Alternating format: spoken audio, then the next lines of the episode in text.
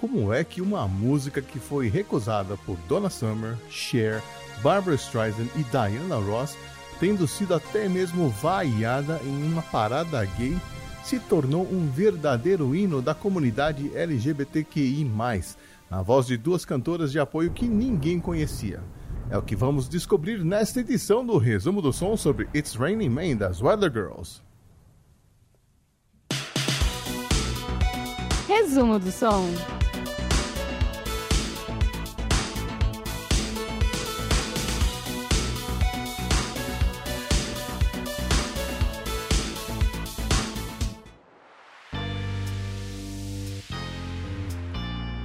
A nossa história começa em Nova York no período entre 1979 e 1980 e envolve dois Pauls. Paul Schaefer, o compositor e produtor musical que acabaria ficando mais famoso pelas participações no programa de TV do David Letterman, e Paul Jabara, um renomado compositor que já tinha na sua estante um Oscar, um Grammy e um Golden Globe, todos por conta da música Last Dance, gravada por Donna Summer em 1978.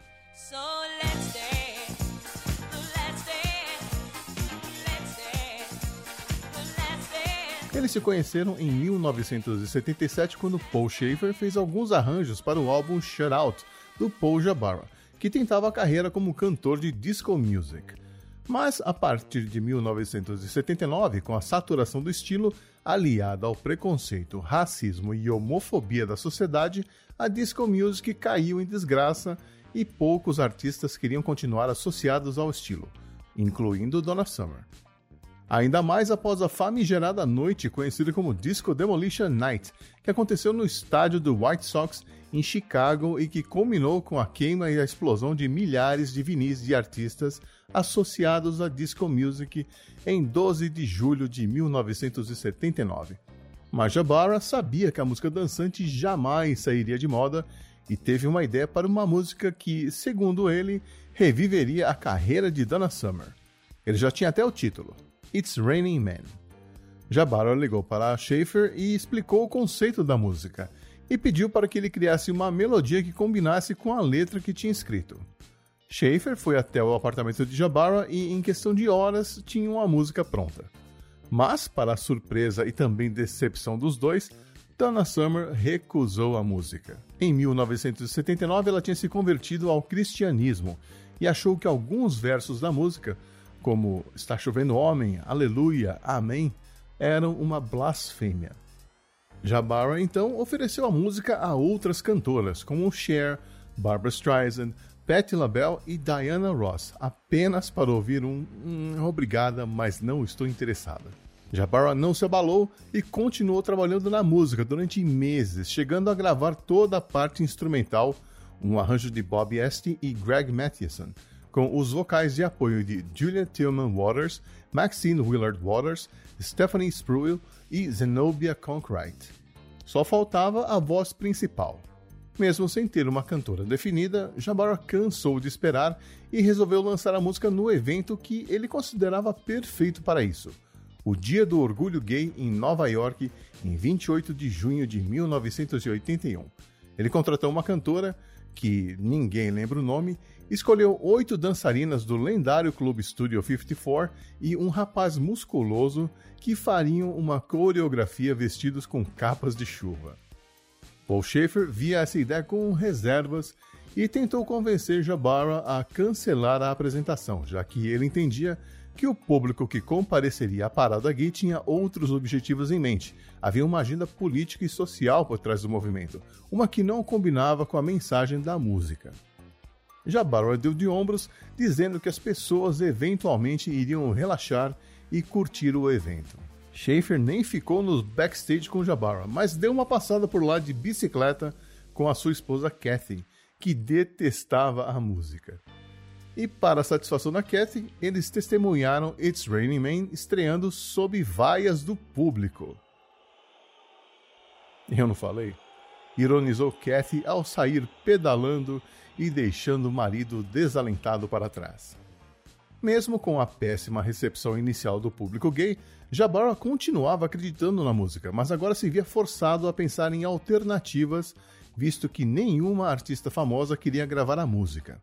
Foi então que ele se lembrou de duas cantoras que acompanhavam o cantor Sylvester, outro ícone da disco music: Martha Wash, com sua voz potente, e Izora Armstead, com sua voz peculiarmente grave, que desde 1980 vinham tentando consolidar uma carreira solo sob a alcunha de Two Tons of Fun duas toneladas de diversão, um nome que era uma referência irônica ao peso delas. Porém, Martha e Izora caíram na gargalhada ao lerem as letras da música e também recusaram gravá-la. Mas Jabara continuou insistindo, talvez por ter esgotado suas opções, talvez por achar que as vozes poderosas da Martha e Izora, aperfeiçoadas nos corais das igrejas, seriam um contraste interessante com a mensagem bem-humorada da música, ou ainda por perceber que uma música com tons irônicos seria melhor aceita se fosse cantada por uma dupla fora do padrão estético. Jabara insistiu tanto que conseguiu convencer Martha e Izora que a música seria um sucesso.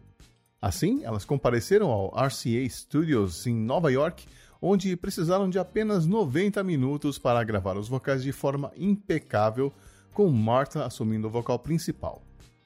O compacto com It's Raining Man do lado A e uma versão instrumental da música no lado B foi lançado em 10 de setembro de 1982. Mas Jabara não quis esperar a prensagem dos discos e ele mesmo se encarregou de distribuir fitas para as rádios e DJs dos clubes da cidade. A estratégia deu certo e em pouco tempo a música entrou na parada da Billboard, onde chegaria ao primeiro lugar no Natal de 1982. No Reino Unido, a música ficou em segundo lugar em 20 de agosto de 1983, mas ela eventualmente chegaria ao topo também, só que na versão da Jerry Halliwell das Spice Girls, em 12 de maio de 2001. Houve também uma versão em 1998 com a Martha cantando ao lado da RuPaul, que fez um relativo sucesso. A letra da música, escrita por Jabara, descreve a previsão do tempo em um telejornal e abre com a seguinte frase: Nós somos as garotas do tempo e trazemos boas novas. Ouçam com atenção.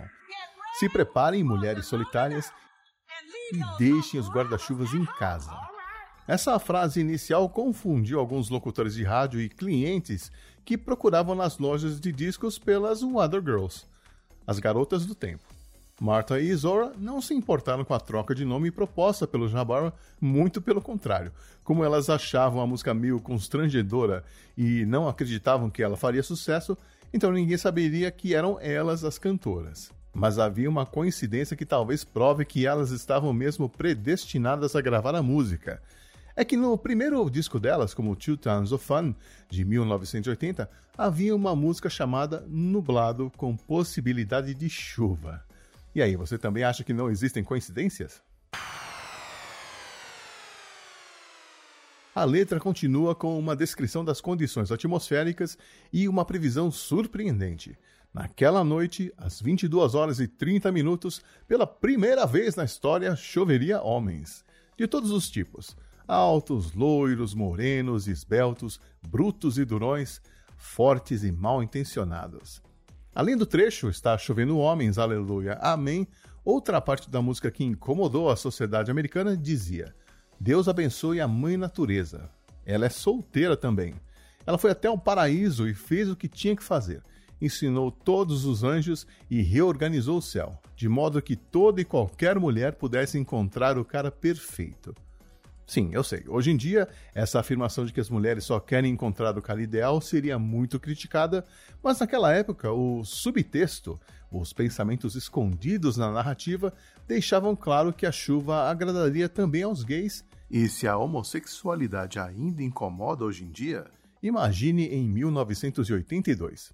E o videoclipe da música também não ajudou. Com uma produção barata e efeitos especiais ridículos, Marta e Izor cantavam enquanto vários homens de sunga e capa de chuva dançavam pelo cenário de papelão.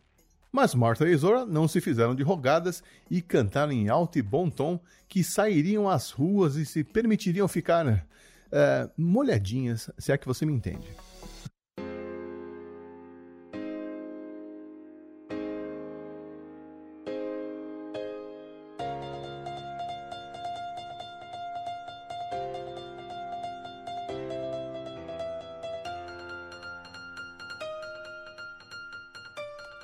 It's Raining Man resistiu à prova do tempo e se tornou uma daquelas músicas que pessoas de diferentes gerações de gays e héteros conhecem, cantam e dançam nas mais variadas ocasiões. Ela era inovadora para a época por objetificar o corpo masculino, algo inédito até então. É o tipo de música que coloca um sorriso no rosto das pessoas, seja pelos motivos certos ou errados, e é uma prova da genialidade de Paul Jabara e do talento de Martha e Izora, que a gente confere mais uma vez agora.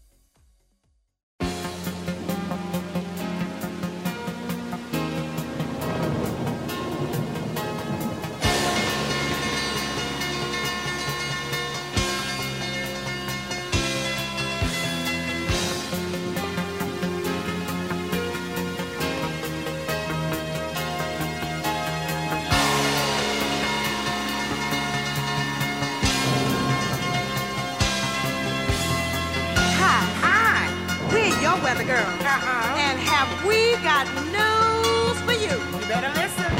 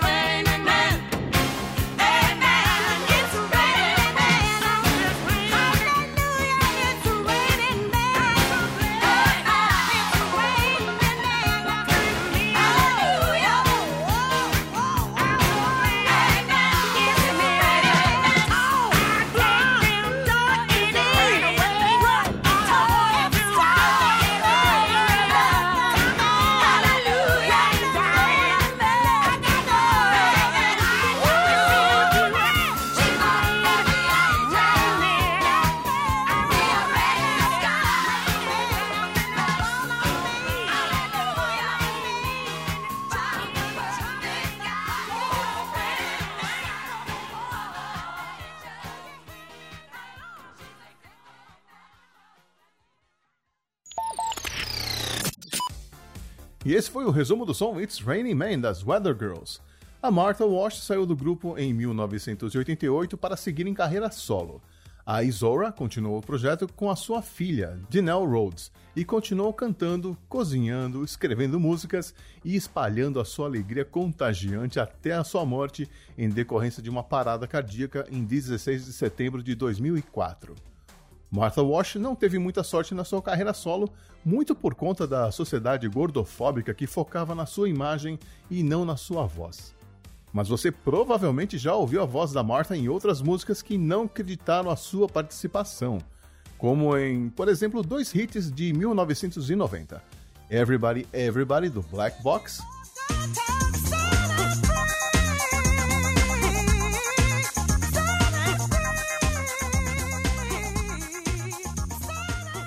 Gonna Make You Sweat, Everybody Dance Now do CNC Music Factory.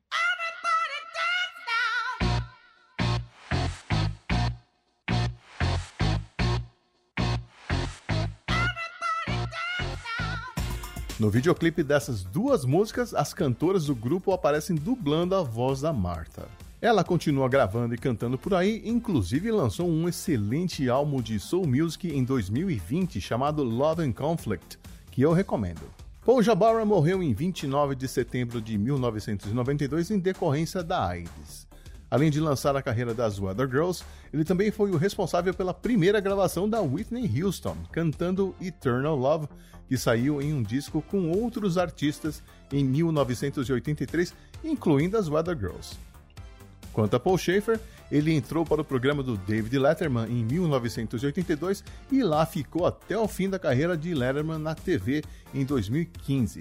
Mas continuou compondo e produzindo músicas e grupos nos mais diversos estilos, como o Blues Brothers, e chegou a ganhar um Grammy tocando música country. As Weather Girls se apresentaram no programa do David Letterman em 12 de janeiro de 1983, ocasião que marcou um momento importante, pois foi só nos bastidores do programa que Paul Schaefer finalmente conheceu pessoalmente Martha e Izora, pois até então elas só tinham trabalhado com Paul Jabara.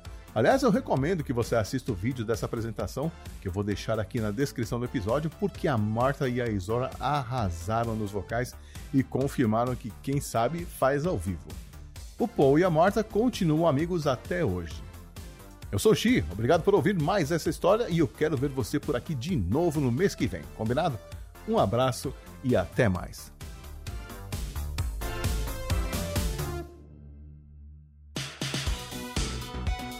Resumo do som.